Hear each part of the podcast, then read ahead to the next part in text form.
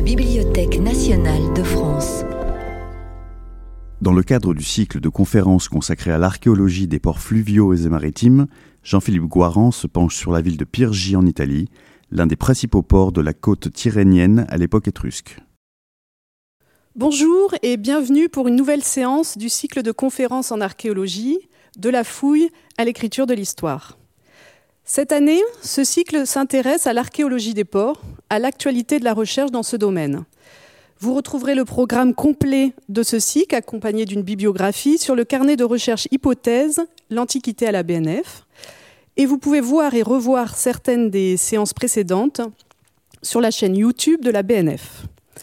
Aujourd'hui est la dernière conférence du cycle sur l'archéologie des ports et j'en profite pour remercier très chaleureusement toute l'équipe du service des manifestations culturelles de la BNF qui a accompagné l'organisation pratique, matérielle de ce cycle, parmi tant d'autres événements de la BNF, et qui, au fil des mois, en fonction de la situation sanitaire et de ses contraintes, a toujours su proposer différentes formules d'enregistrement, de diffusion, afin que les séances puissent toujours avoir lieu. Merci donc à toute l'équipe. Je souhaiterais également saluer et remercier Vanessa Desclos, euh, désormais chargée des collections de manuscrits Égypte antique et Proche-Orient chrétien. Vanessa Desclos a créé en 2016 ce cycle de conférences en archéologie et l'a programmé et organisé avec le service des manifestations chaque année de 2016 à aujourd'hui. L'ayant remplacé sur le poste de chargé de collection imprimée en préhistoire, histoire ancienne et archéologie, J'aurai le plaisir à partir de 2022 de prendre le relais sur ce beau cycle de conférences. L'archéologie des ports. Après avoir découvert le port de Rezé de l'époque gallo-romaine en Loire-Atlantique avec Jimmy Mouchard, le site côtier d'Amatonte à Chypre entre le 1er millénaire avant Jésus-Christ et le, 8, le 7e siècle après Jésus-Christ avec Anna Canavo, puis le port de Taposiris Magna en Égypte, à l'ouest d'Alexandrie, entre le IIIe siècle avant Jésus-Christ et le 8e siècle après Jésus-Christ, avec Marie-Françoise Boussac et Maël Crépy. Ce soir, direction l'Italie centrale, durant le premier millénaire avant Jésus-Christ, et plus précisément en Étrurie, territoire des Étrusques, qui s'étendait le long de la côte tyrrhénienne, entre l'Arnaud au nord et le Tibre aussi, au sud, plus ou moins. Les sources matérielles, épigraphiques et littéraires attestent de la présence maritime euh, des Étrusques, de la puissance maritime des Étrusques, et pourtant aucun port euh, d'époque étrusque le long de la côte tyrrhénienne n'a encore été identifié. Nous avons le plaisir d'accueillir Jean-Philippe Guaron, chercheur CNRS au laboratoire Archéo-Orient de la Maison de l'Orient et de la Méditerranée à Lyon, qui fait partie, entre autres, d'une équipe franco-italienne pluridisciplinaire, euh, géographe, historien, archéologue, géomorphologue, géophysicien, qui a décidé de partir à la recherche des ports étrusques perdus. Géoarchéologue, Jean-Philippe Boiron est investi dans différents programmes de recherche s'intéressant à l'histoire des ports antiques, au paléo-environnement littoraux et deltaïques. Je citerai notamment le programme de recherche sur le delta du Tibre pour mieux comprendre les ports de Claude et Trajan dans la zone de Portus, mais aussi la localisation qui fait débat du port d'embouchure d'Ostia Antica. Euh, le programme également sur le delta du Nil, avec entre autres le port de Taposiris Magna, que euh, désormais nous connaissons. Pour la séance de ce soir, Jean-Philippe Guaron propose de commencer par la diffusion d'un documentaire, Les ports étrusques disparus, qui dure 25 minutes. Il a été réalisé par une équipe de caméramens de l'Université de Lyon 2, dirigée par Philippe Fricot. Un des objectifs de ce film est de diffuser auprès de nous, du grand public, l'information scientifique. Ce film focalise sur la cité littorale de Pyrgi, le long de la côte tyrrhénienne. De nombreux ports antiques de différentes civilisations ont été retrouvés en Méditerranée, grecs, romains, égyptiens, comme notamment l'a montré euh, ce cycle de conférences. En revanche, pour le moment, comme je le disais, aucun port antique étrusque n'a encore été découvert, malgré des recherches qui durent depuis un siècle. Les nouvelles technologies du XXIe siècle, que vous verrez à l'œuvre dans ce documentaire, amèneront peut-être de nouveaux indices. Après ce film, Jean-Philippe Guaran nous présentera les derniers résultats acquis lors des prospections réalisées à l'automne dernier en Étrurie. Il s'agit de résultats inédits acquis sur le terrain, puis en laboratoire. C'est un bel exemple de travail scientifique pluridisciplinaire avec des liens très forts entre la France et l'Italie. Et ce, malgré la conjoncture internationale et des confinements sanitaires successifs qui rendent la réalisation des missions scientifiques de terrain difficile. Jean-Philippe, je te remercie vivement d'avoir accepté de venir euh, nous parler des ports étrusques, de tes recherches et de livrer des résultats encore inédits. Et je te laisse à présent euh, nous emmener à la recherche des ports étrusques perdus ou, peut-être retrouvés. Alors je, reprends maintenant avec une série de diapositives pour... Euh, je continue à focaliser sur le, site étrusque de Pierre J. Et je vous présenterai les résultats de la dernière campagne de prospection en euh, septembre, octobre, novembre et après tout l'hiver en laboratoire.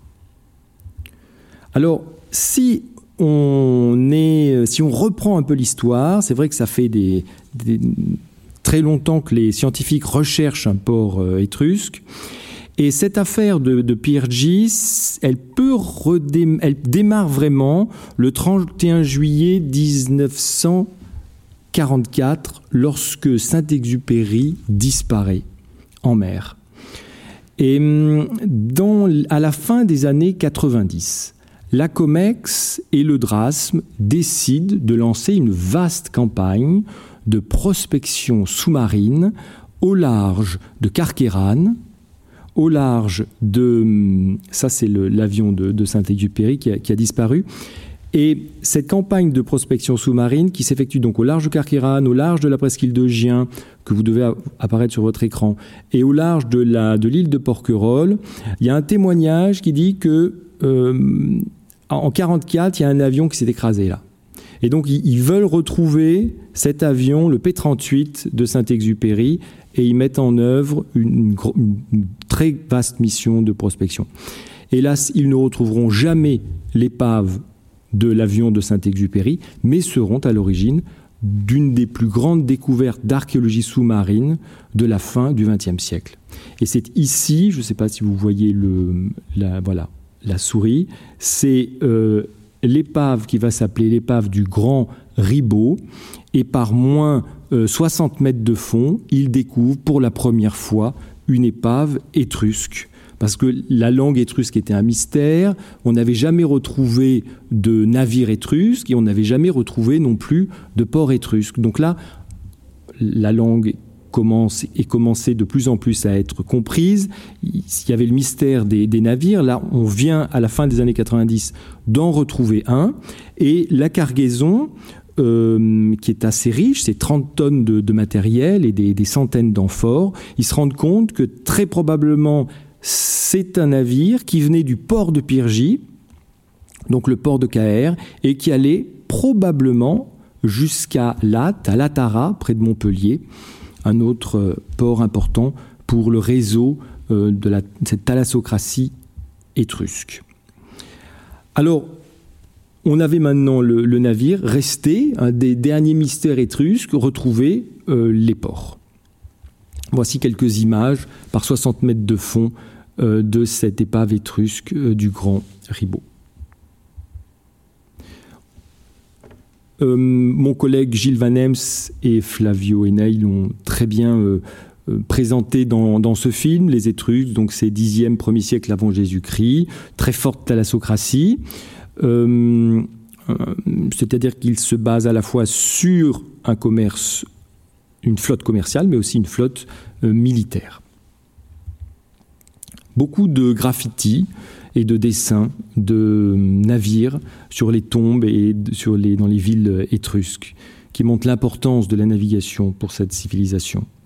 Une carte assez euh, intéressante qui montre bien euh, les douze principales villes qui composent l'Étrurie. Au départ, comme euh, ça a été dit, bah, l'Étrurie s'étend du fleuve Arnaud, qui est ici, et là, et au Tibre qui est là. Et ensuite, bah, les Étrusques vont plus au nord vers l'Étrurie padane et descendent plus au sud vers la Campanie. cette euh, carte qu'a réalisée euh, Gilles Van ce que l'on voit dans le film, et qui fera une conférence l'année prochaine sur l'épigraphie étrusque, ici à la BNF, montre les trois principales euh, civilisations en Méditerranée, aux alentours du 5e siècle. En vert, vous voyez la civilisation, disons, phénicienne et punique. En rouge, la civilisation étrusque et en bleu la civilisation grecque et bien entendu les batailles navales. Les Étrusques et les hum, Puniques vont rapidement s'allier contre euh, les Grecs. Cette carte présente les principaux sites euh, portuaires potentiels euh, que nous essayons de retrouver. Si je commence par le sud et que je remonte vers le nord, nous avons donc Pyrgi, dont on est en train de parler, Gravisca, ensuite euh, Orbetello, Talamone, Vetulonia et Populonia le plus au nord. Alors maintenant, pourquoi on ne retrouve pas les ports Et avant du pourquoi, qu'est-ce que c'est qu'un port On essaye de le, de schématiser. Donc il y a des, môles, des structures portuaires, et ensuite vous avez un bassin portuaire. Dans ce bassin portuaire, vous avez deux unités importantes, un volume de sédiments. Lorsque les sociétés antiques fondent un bassin portuaire, eh bien, vous avez tout de suite des sédiments qui vont commencer à s'accumuler. Au-dessus de ces sédiments qui s'accumulent, vous avez l'unité d'eau, l'eau, volume d'eau, et vous avez aussi trois limites une limite inférieure ici qui est assez intéressante parce que la dater au radiocarbone, ça vous date, disons, la fondation du port. Ensuite, vous avez une limite qui est mobile ici. Plus le port va se colmater, plus cette limite, ce fond marin portuaire, eh bien, tend vers le haut. Ça, c'est la tendance naturelle. Donc, les sociétés antiques vont souvent réaliser des phases de curage euh, pour maintenir en fonction ce bassin portuaire. Dernière limite, je dirais presque que c'est ma préférée, c'est le niveau de la mer qui est mobile au cours du temps, on a un réchauffement climatique, et il va heureusement pour nous, pardon, géoarchéologues, laisser une trace un peu fossile, ici que j'ai représenté par un triangle. C'est des faunes fixées, des coquillages fixés comme des balanes, des vermets, et qui vont nous euh, qui ont incrusté, qui vont fossiliser la présence du niveau de la mer. Et là, on fait deux choses. Premièrement, on mesure ce niveau marin biologique et on le compare par rapport au même niveau marin biologique qui se développe aujourd'hui sur les quais. Et on voit la différence d'altitude et donc la, la, vitesse de remontée niveau de la mer. Et également, on date ces, ces, dire ces crustacés, mais ces, ces balanes, et on va avoir de quand était ce niveau euh, marin. Euh, la diapositive suivante montre un peu euh, l'énigme des ports étrusques. On se demande mais pourquoi on n'a pas de ports Alors il y a plusieurs hypothèses, et parfois c'est même des hypothèses qui, se mélangent. On peut partir du principe que euh, on avait des constructions, euh, des structures portuaires construites en dur, avec des blocs.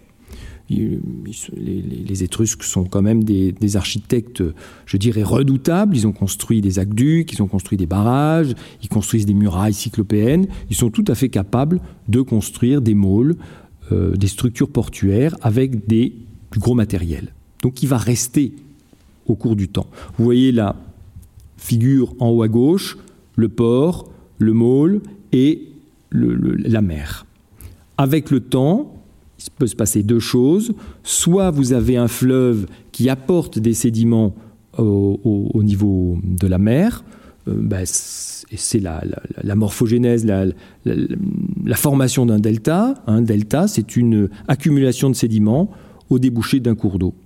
Et donc là, vous allez avoir euh, les alluvions, les sédiments qui vont, au cours du temps, au fur et à mesure, euh, ensevelir les structures portuaires étrusques.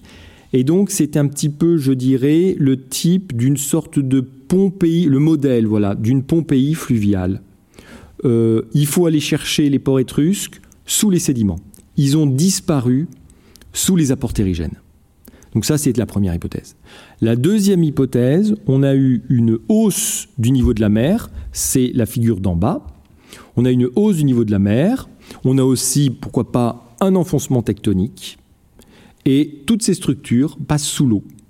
Donc il faut aller les chercher avec des méthodes, soit en scaphandre autonome, avec des, bouteilles, soit euh, avec des, bateaux et des prospections géophysiques. Et ça, c'est le modèle, je dirais, Atlantide. Ensuite, vous avez d'autres hypothèses. On peut imaginer que les Étrusques euh, n'aient pas envisagé de construire en dur.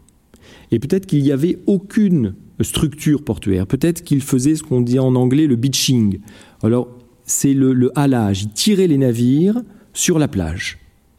On le voit encore aujourd'hui, notamment en Asie du Sud-Est. Souvent, on tire les bateaux en haut de plage et du coup, on n'a pas besoin de coûteuses infrastructures portuaires. Ils s'adaptent à leur environnement.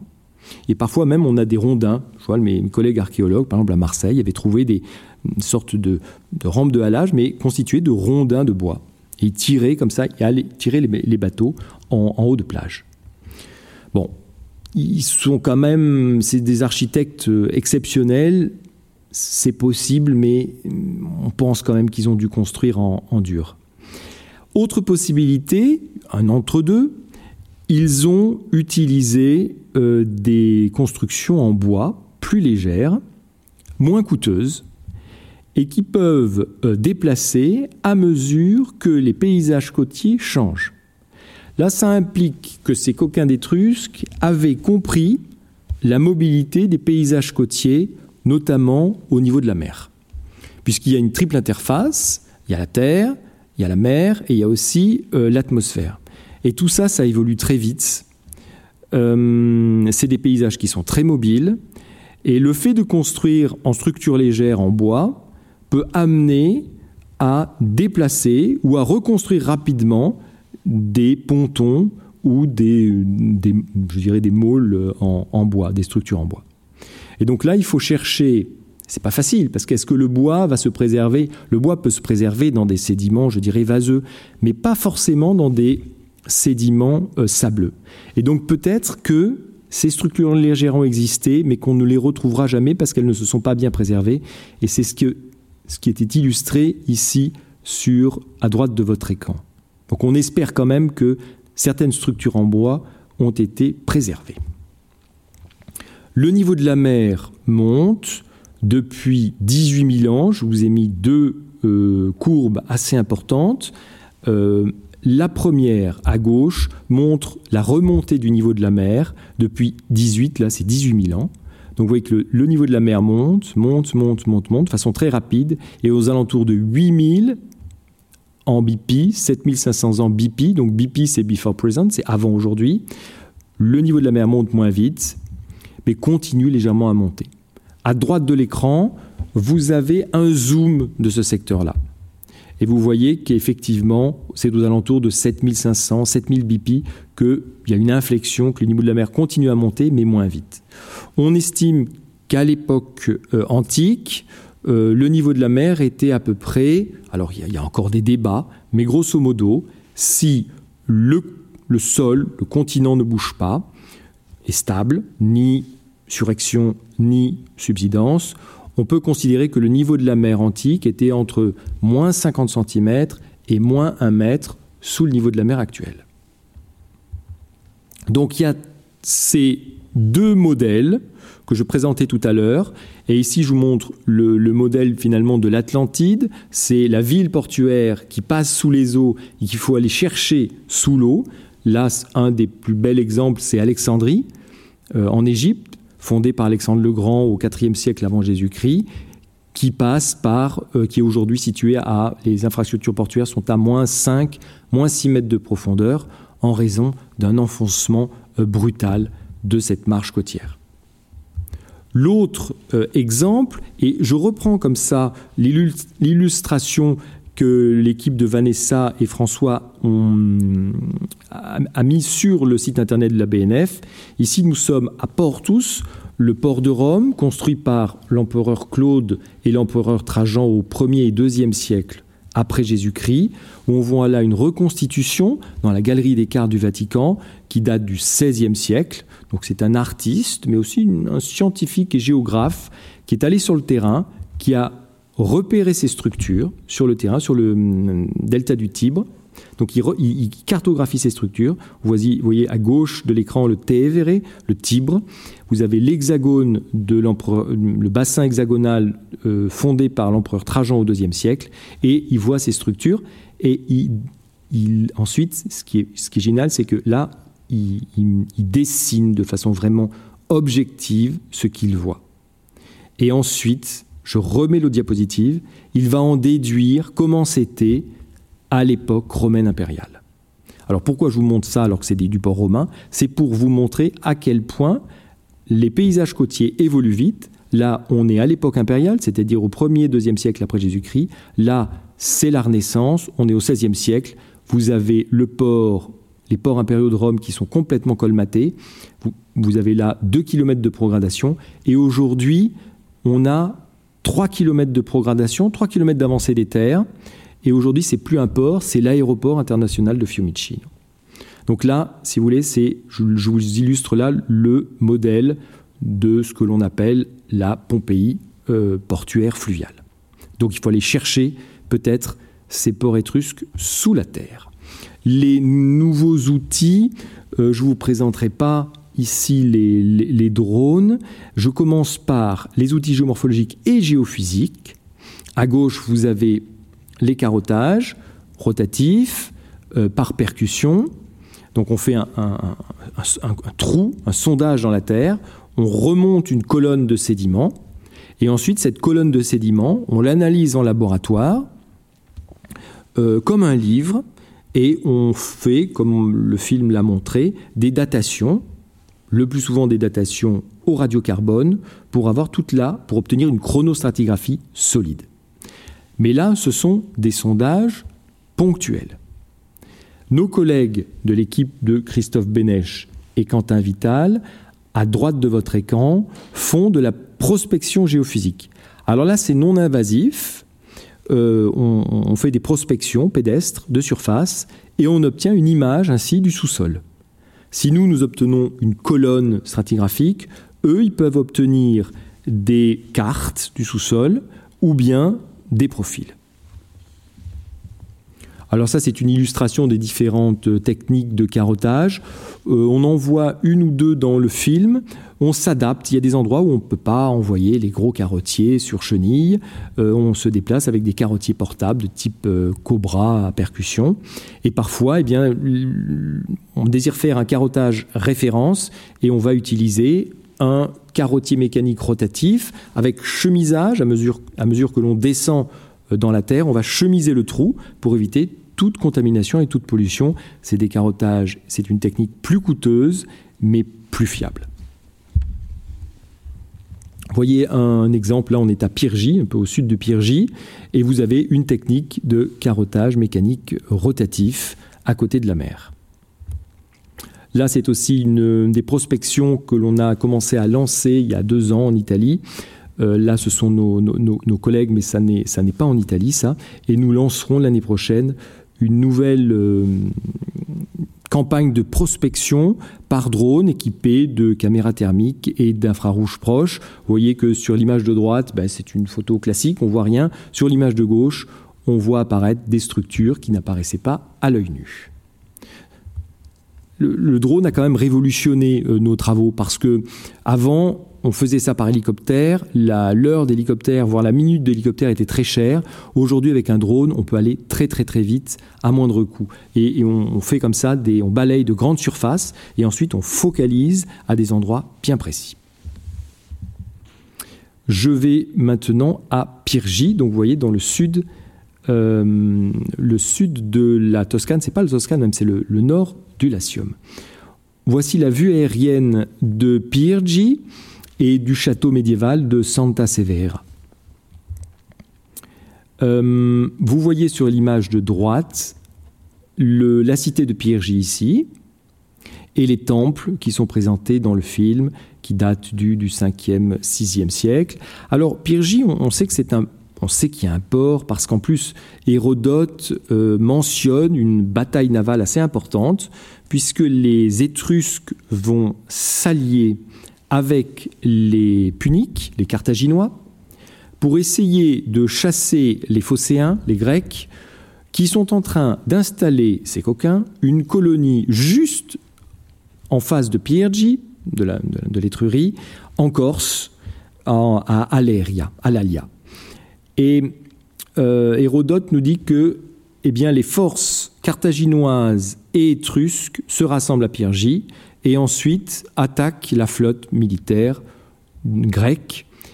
Et alors, bon, la bataille navale a lieu et au final, les, Phocéens perdent. Et donc, on sait, si vous voulez, qu'il y, a quand même. C'est une base navale euh, militaire assez importante. Et on n'a pour l'instant pas vraiment retrouvé le port de Pirgi. Il faut attendre les années 80-90 pour qu'un archéologue, euh, Frau, publie, à partir d'une euh, photo aérienne, euh, la présence, ce qui lui semble être deux môles que j'ai surlignés ici en jaune, et qu'il attribue à des étrusques. Donc là, il y aurait deux môles étrusques, et entre ces deux môles étrusques, il y aurait un bassin portuaire étrusque. Vous avez ici, en, noir, la muraille étrusque. Et donc, disons au nord, il y aurait le, bassin portuaire étrusque. Donc nous, ce qu'on s'est dit avec l'équipe de Christophe Bénèche, eh bien, on va faire de la géophysique et des carottages pour valider ou pas l'hypothèse de Frau. Et c'est ce qui est présenté dans le film. Alors là, on a redessiné avec mes, collègues euh, cette, hypothèse du bassin portuaire étrusque qui est, apparaît ici en bleu. Vous avez, j'insiste sur ce point parce que vous avez ici la ville euh, étrusque, en rouge c'est la muraille là. Et vous avez trois portes, ici, une deuxième ici, une troisième là. Et donc là, c'est l'hypothèse du bassin portuaire de Frau. Donc on a fait des carottages qui apparaissent ici en triangle orange et nos collègues ont fait la géophysique. Alors ça, c'est pour vous donner une image avec un drone de, euh, la perspective. Là, les, les môles étrusques de Frau sont ici pour l'un et ici pour l'autre. Ça serait bien peut-être de les mettre sur cette photo. La prochaine fois, je mettrai. Donc on fait, vous voyez, là on, est en train de faire euh, les, ces, petits, ces, petits, camions et ces petits carottiers. Là, c'est les, les, opérations de carottage qui sont en cours. Ça, c'est le profil qu'ont obtenu mes confrères euh, de euh, géophysiciens. Et malheureusement pour Frau, on ne va pas valider son hypothèse. Sous cet hypothétique bassin portuaire, on a en fait un substratum géologique qui est clairement obtenu par carottage, que nos collègues géophysiciens voient également, et les géophysiciens voient plus que nous, puisqu'ils vont voir euh, ici, là, cette euh, structure noire est très probablement une euh, voie, et qui ne serait pas romaine, qui est une voie étrusque. Et ça, la surintendance archéologique italienne lancera, si elle le souhaite, des fouilles pour valider euh, et dater cette voie qui va directement, voyez, à la porte de la cité de Piergi. Donc nous n'avons pas le port ici. Donc on s'est dit, on va se décaler. Ça, c'est les, résultats des carottages. En, de cette couleur un peu beige, j'ai mis en évidence le substratum géologique sur lequel on tombe très rapidement. J'ai mis euh, de couleur bleu gras avec un trait un peu épais le niveau marin de l'époque antique, vous voyez ici. Donc il n'y a absolument aucune possibilité d'avoir un bassin portuaire, même creusé dans le substratum géologique. Le substratum géologique est au-dessus même du niveau de la mer antique. Donc à l'époque antique, c'était la terra firma. La preuve, les Étrusques ont construit une voie. Deuxième hypothèse, une lagune, on l'aborde un peu dans le film d'ailleurs, une lagune, je dirais au nord-ouest de la cité de Piergi, ici, Près de cette porte, c'est une hypothèse géomorphologique. Vous avez une lagune naturelle en connexion avec la mer par un gros, c'est-à-dire un passage artificiel ou naturel. On a fait une série de carottages pour valider l'hypothèse de la lagune. Vous voyez que nous avons mis en, bleu, mais pas prononcé, on voit que sous ce bleu de la lagune et sous ce jaune du cordon littoral, on voit que ce sont des champs. Hein. Donc là, on carotte les pieds à sec. Et donc, euh, avec l'aide de Flavio Heney, ben, je lui ai dit, ben, maintenant, on va lancer une campagne de carottage PY2, PY28, PY20 dans ce secteur-là. Et c'est là où ça devient génial en Italie. Parce que lorsque je dis à Flavio, il faut maintenant valider la deuxième hypothèse d'un port, disons, dans le secteur nord, il me dit non, mais là, c'est pas possible. J'ai dit, mais pourquoi? On vient d'infirmer l'hypothèse de Frau, donc maintenant, on, va confirmer ou infirmer l'hypothèse d'un port nord. Il me dit non, parce que ici, c'est le campo de la comtesse, le champ de la comtesse. J'ai dit, mais il y a une comtesse ici? Eh oui, on ne les a pas tous guillotinés, nous. Alors, je lui dis, bon, ben, c'est pas grave, on va lui demander, la comtesse. Il me dit, non, ça n'est pas possible parce que euh, le blé a été cultivé, mais là, c'est le champ d'orge de la comtesse.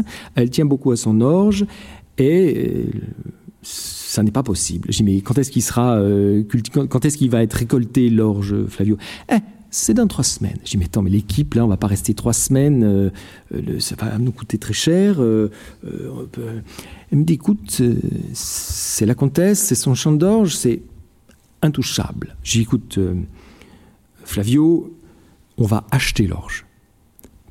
Il me dit, mais Jean-Philippe, tu veux que j'aille voir la comtesse, que je lui dise qu'il y a des Français qui viennent de Lyon et qui veulent lui acheter son orge, et en plus que ce sont des scientifiques.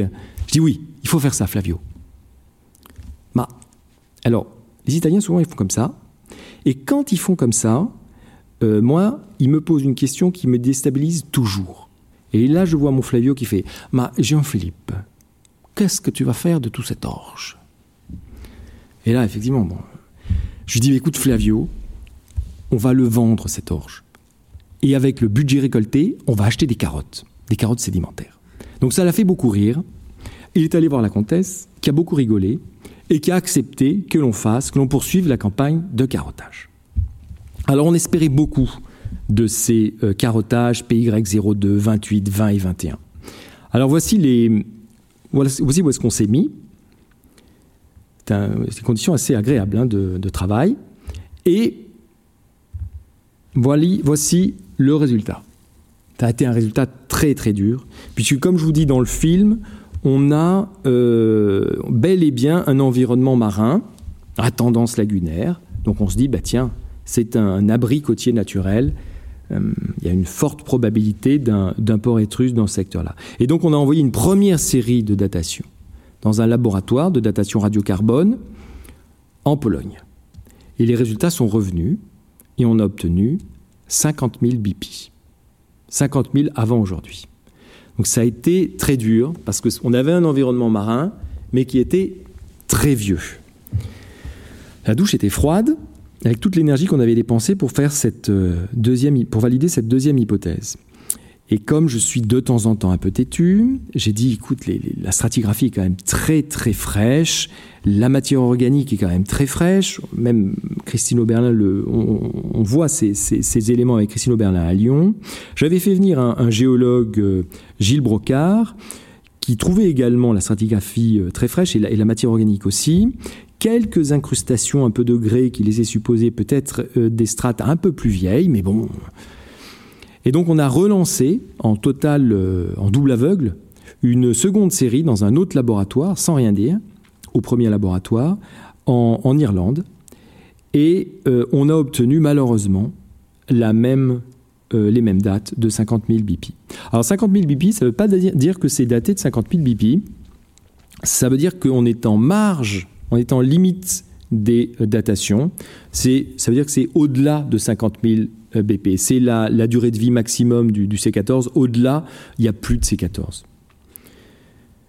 Bon, on essaye dans ces cas-là de rester optimiste. Euh, ce secteur nord n'a pas abrité le bassin portuaire étrusque.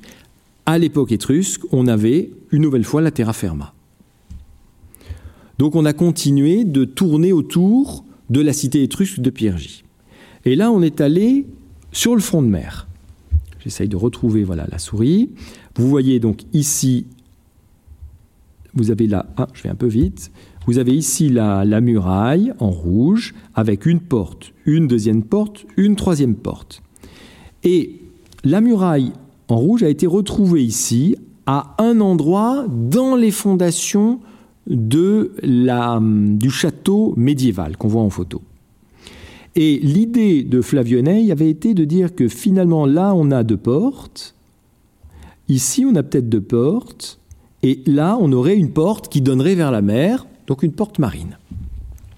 Donc j'ai proposé que nous fassions des carottages sur la façade maritime de la cité de Piergy. Vous voyez, ça c'est une photographie aérienne prise dans les années 60, elle est magnifique. Elle, et le carottage, voilà, on l'a implanté ici, ici et là. Et je tiens vraiment à remercier la surintendance archéologique italienne, notamment Madame euh, Rossella Zaccanini, euh, parce que euh, c'était pas facile non plus d'obtenir les autorisations de carottage dans un site archéologique étrusque. Et hum, l'obtention de ces carottages permettait de valider ou d'infirmer cette nouvelle hypothèse. Alors pourquoi on, on, a décidé de se mettre là? Parce que en mer, lorsqu'on se balade simplement avec un pal, masque et tuba, on voit deux choses.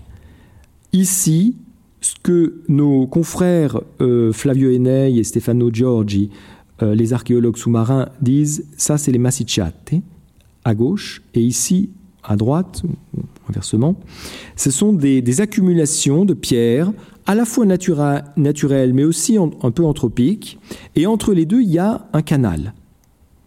Et nos collègues parlent de Porto Canale. Et ce canal-là, ce chenal entre ces deux amoncellements de pierres, presque des récifs frangeants, euh, a une profondeur quand même de 6 mètres. Donc on a émis l'hypothèse qu'il y avait ici une sorte de coton phénicien. Alors, là c'est un autre modèle. Euh, on sait, vous avez vu dans le film qu'il y a les, fameuses euh, lamelles en or des temples de Pirgi. Ils sont là les temples. Ces lamelles sont écrites en étrusque et en phénicien. Ça montre les liens très forts qu'il existait entre ces deux civilisations. Et les Phéniciens sont connus, donc les Phéniciens c'est le Levant, hein. et les Phéniciens sont connus parce qu'ils avaient développé un système de port assez euh, ingénieux. C'est ce qu'on appelait le coton. C'est un port fermé à l'intérieur des terres qui communiquait à la mer Méditerranée par un étroit chenal, donc très facile à défendre. Est-ce que nos Étrusques, au 5e, 6e, 7e siècle avant Jésus-Christ, ne se seraient pas inspirés de leurs cousins phéniciens en créant ici un chenal d'accès et un coton Sur ce coton serait venu ensuite se construire le château médiéval. Donc là, vous avez la muraille, une autre muraille, encore une muraille, et ici, la muraille, elle passe là, à l'intérieur du château médiéval. Donc tout ce secteur-là, vous voyez, pourrait être un potentiel port étrusque, en connexion avec la mer, ici, par ce chenal, et là, à droite, vous, voyez un peu des écueils, là, hein, les vagues se fendent. Vous avez ici une immense structure qui a probablement été abîmée au cours du temps, qui est au départ naturel et au-dessus peut-être un peu artificiel.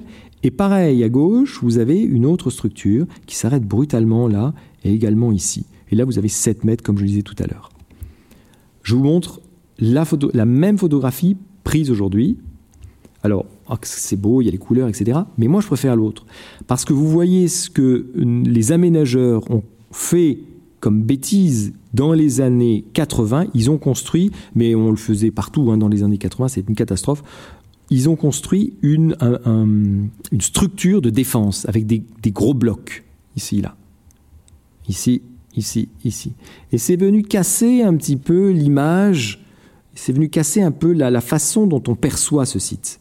Alors que si on se rebascule dans les années 60, là on voit bien ce chenal d'accès.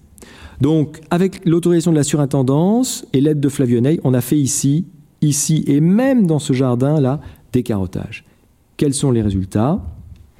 Vous voyez un de ces On a fait quatre carottages au total. PY26, vous avez ici le zéro topographique.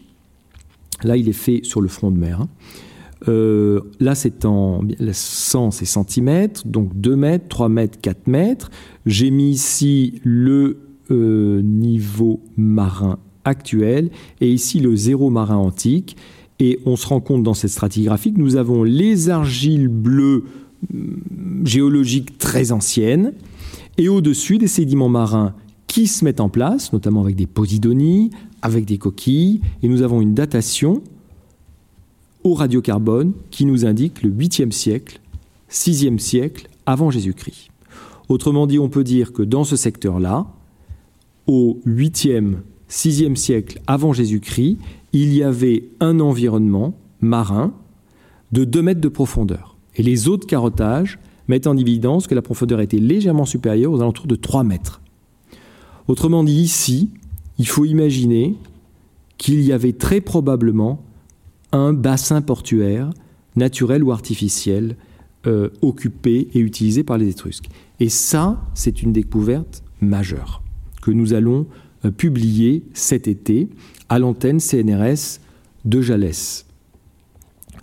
Euh, cela étant dit, si on est raisonnable, ça reste quand même un port un peu petit. Donc il faut envisager de trouver d'autres ports à d'autres endroits de la cité. Alors, l'autre possibilité, vous voyez, je, bascule maintenant au euh, sud-est et sud-ouest. On, continue à rester près des, portes, ici, et on peut imaginer alors là, vous avez le môle romain que nos euh, confrères archéologues Flavio Enei et Stefano Giorgi ont beaucoup fouillé et bien publié. Ils espéraient sous le môle romain découvrir un môle étrusque. Malheureusement, non. Donc là, vous avez le port romain, mais il n'aurait pas abrité le euh, port étrusque. Peut-être faudrait-il faire des carottages sous-marins, on verra, mais c'est très coûteux. Donc ça, c'est aussi une autre hypothèse. Et une des dernières hypothèses, elle est plus cruelle, je dirais, c'est que suite au réchauffement climatique, on a une remontée du niveau de la mer. Je vous ai montré ces courbes de remontée du niveau de la mer au début de cette euh, présentation. Eh bien, il faut imaginer que le trait de côte que j'ai dessiné, euh, c'est Stoyle, mon confrère Chapamski, qui a dessiné, ainsi que Gilles Brocard, ils ont dessiné ce, ce trait de côte et il recule, il recule, il recule, il recule, en raison de la remontée du niveau de la mer, c'est ce qu'on appelle l'érosion côtière. Et si vous aviez ici, par exemple, un port ou ici un autre port, eh bien, il a été détruit par les forces météo-marines. Et donc, c'est peut-être un port en kit qu'il faut essayer de chercher au fond de la mer. Et là, bon, on est quand même dans des, dans des phases de destruction qui sont plus, plus cruelles pour, pour l'archéologie. Voilà les, futures euh, prospections que nous ferons avec nos confrères et nos consoeurs euh, italien à l'automne ou l'année prochaine. Euh, vous voyez une image aérienne de la secteur de Piergi avec les deux massicciate ici et les zones de prospection offshore pour prévues pour l'automne 2021 ou 2022. On voit assez bien là avec cette image ces deux structures un peu patatoïdes et ce très net chenal d'accès à ce bassin portuaire de type coton étrusque ici. Voilà. Je vais euh, conclure en vous présentant un autre euh, site étrusque, celui d'Orbetello, où en septembre, octobre, novembre, nous retournerons pour euh, poursuivre le travail. Alors, c'est, on est plus au nord. Je ne sais pas si j'ai une carte. Non. Mais vous, si vous vous souvenez de la, carte que j'ai montrée, Orbetello est, un peu plus au nord, euh, en Toscane cette fois-ci. Vous avez un magnifique triple, faux triple tombolo. Le tombolo étant une langue euh, de sable rattachant le continent à enfin l'île au continent plutôt. Vous avez ici le tombolo nord, vous avez ici le tombolo sud qui s'appelle la Fénilia, et la Gianella. Et vous avez un tombolo central ici, sur lequel a été construite la ville d'Orbetello, fondée la ville d'Orbetello par les Étrusques. Alors c'est un faux tombolo parce qu'en fait il est, euh, c'est un tombolo d'époque pléistocène, euh, donc assez vieux. Alors que ces tombeaux-là, ces tombolos-là sont euh, ont été façonnés au cours des milliers, des derniers milliers d'années. Et nous avons réalisé des carottages sur ces tombolos pour les dater ceux qui connaissent le littoral varois et ceux qui se rappellent des premières diapositives que j'ai présentées euh, voient une similitude avec le double tombolo de Gien près de Hier-Toulon. Et un projet est en cours justement entre nos équipes italiennes et françaises pour comparer l'évolution géomorphologique de ces deux magnifiques tombolos qui sont encore des formes euh, difficiles à comprendre. Alors avec nos collègues Adèle Bertini, Fabio Cianchi, Marco Persiano, Gilles Brocard, Cécile Vittori, on a réalisé mm, une longue mission à l'automne dernier, ici à Orbetello. Et vous voyez une immense lagune là, qui apparaît ici en blanc, qui entoure Orbetello. Elle est ici avec la bathymétrie, c'est-à-dire les profondeurs. Et nous avons réalisé des carottages offshore, c'est-à-dire à partir de d'embarcation. Des techniques assez difficiles. Je vous montrerai quelques euh, photos dans un instant. Alors pourquoi Quel était le but du but? Ben, on, a, on, sait que c'est une cité euh, étrusque. On n'a pas retrouvé les structures portuaires à Orbetello. Et un des objectifs, ça va être de savoir si, à l'époque étrusque, il y avait bel et bien une lagune. On parle d'une lagune de double tombolo. Ou est-ce que peut-être, à l'époque étrusque, les tombolos n'étaient pas aussi bien formés, et on avait plus de passes, par exemple, voire pas du tout. Donc ce qu'on a fait, c'est qu'on a réalisé une série de carottages dans la lagune pour essayer de savoir la nature de cette lagune, euh, sa chronologie, mais aussi la profondeur de cette lagune à l'époque étrusque. Et ça, ça va être des données assez importantes parce qu'on sait qu'il y avait des salines dans ce secteur-là. Alors on peut envisager que, puisque le niveau de la mer monte, on peut envisager qu'une partie de la lagune ait pu être utilisée comme un port naturel, et l'autre partie en saline. Les Étrusques étaient très connus pour la culture du sel. Ça, c'est une image, euh, une autre type d'image de type lidar. Vous voyez ici la magnifique euh, muraille euh, cyclopéenne de la ville d'Orbetello. Là, c'est la face ouest.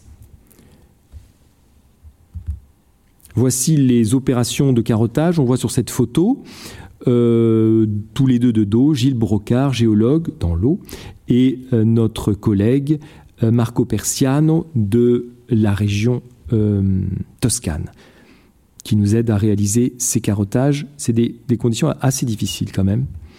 Ensuite, ces carottages eh sont étudiés en laboratoire, à la fois en Italie, comme par exemple à l'université de Florence, avec la professoresse Adèle Bertini, qui va extraire de ses archives sédimentaires les grains de pollen. Et extraire les grains de pollen, c'est comprendre l'histoire de la végétation. Comprendre l'histoire de la végétation, c'est comprendre deux choses. À la fois euh, l'histoire du climat, mais aussi la façon dont les sociétés antiques ont déstabilisé, ont détruit, ont transformé cette végétation. On voit par exemple euh, disparaît de la strate arborée au profit, par exemple, des strates, de, des, spectres de, type céréales. Et tout ça couplé avec une chronostratigraphie solide de type radiocarbone et OSL, et vous avez comme ça, vous reconstituez toute l'histoire de l'occupation du sol euh, en Étrurie euh, littorale. Alors ces carottes sont étudiées maintenant avec des technologies du 21e siècle. Là, ce sont nos, nos, collègues, notre équipe et nos collègues à euh, Editem, un laboratoire à Chambéry. Euh, on les passe dans des scanners, c'est des, analyses à très haute résolution. Hein. parfois, dans certaines strates, si on veut être vraiment précis, on ne fait pas des analyses à, à l'échelle de 10 cm comme on faisait au XXe siècle ou à l'échelle de 5 ou 2 cm comme on le faisait au début du XXIe siècle, mais là on est capable de descendre presque à, l'échelle du millimètre, et donc, si on a le temps, et si la problématique est, on le souhaite, euh, lire ce livre sédimentaire page par page. Il me reste quelques euh, diapositives. Euh, voici donc ces, colonnes stratigraphiques. Et aussi, là, vous voyez, les, parce que souvent les images sont belles et on me dit oui, mais tu travailles dans des conditions superbes. C'est vrai, mais parfois euh, c'est plus difficile et on est rapidement mouillé sur ces embarcations à, fond plat. Il suffit qu'une petite houle souffle et là on est trempé toute la journée. Mais comme on aime bien ce métier, eh bien on, le, on continue. Je crois que c'est ma dernière diapositive. Ça, c'est les cartes anciennes. Je pourrais continuer, mais euh, je termine sur cette euh, diapositive qu'a euh, réalisée Cécile Vittori, géographe et biologiste de l'Université de Lyon, pour montrer des hypothèses. Hein. Et ces hypothèses vont être confirmées ou infirmées par des séries de carottages. Vous voyez, on peut imaginer que vers le sixième millénaire avant, avant le Christ, on avait ce paysage-là avec le Monte Argenta à Rio, qui était bel et bien une île, et vous aviez cette espèce de, de promontoire d'Orbetello, qui est un vieux tombolo, une sorte de cordon dunaire grésifié. Euh, à l'époque étrusque, c'est la figure numéro 2. On peut imaginer donc, bon, déjà, la ville se construit. Ce tombolo qui est plus gras est probablement déjà en place. On le sait parce que nos collègues italiens archéologues ont déjà repéré ici, par des prospections pédestres, des secteurs d'habitat étrusque. Donc on sait qu'à l'époque étrusque, il y avait bel et bien ce tombolo. Et ensuite, on peut imaginer qu'à l'époque Renaissance, alors là on est aidé par les cartes, euh, le tombolo, disons, nord était déjà bien construit. Et aujourd'hui, c'est la configuration euh, actuelle. Donc voilà, des séries de carottages viendront euh, valider cette bande dessinée de la mobilité des paysages côtiers. Et ensuite, eh bien, nous continuerons, euh, si la conjoncture et les confinements le, permettent, encore plus au nord, retrouver les ports de Talamone et de Populonia. Et je vous remercie beaucoup de votre attention. Vous venez d'écouter un podcast de la Bibliothèque nationale de France. Retrouvez les conférences, rencontres et créations de la BNF sur toutes les plateformes de podcast ainsi que sur le site bnf.fr.